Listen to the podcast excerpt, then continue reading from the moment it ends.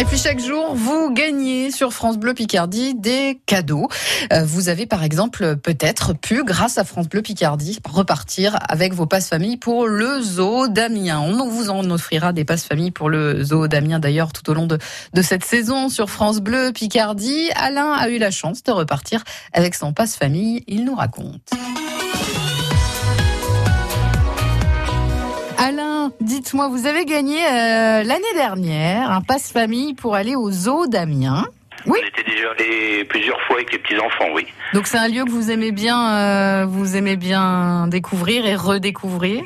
Ah oui, oui, oui. On est tout le temps content de les emmener là-bas parce qu'ils adorent ça. Ils adorent ça. C'est vrai, c'est vrai qu'un passe famille, c'est donc quatre places hein, au total euh, qu'on offre Oui. d'ailleurs euh, en ce moment euh, sur France Bleu Picardie. Qu'est-ce que vous, qu'est-ce que vous préférez dans le zoo d'Amiens ou qu'est-ce que vos petits enfants préfèrent?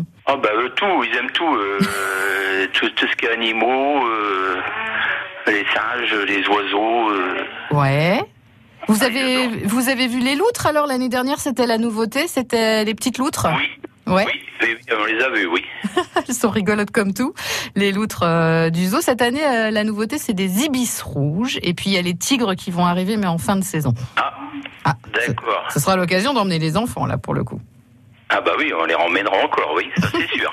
Oui, parce qu'on a huit petits enfants et on n'emmène jamais les mêmes, alors. euh, Alors, du coup, ça fait du passe-famille à- à mettre de côté, effectivement.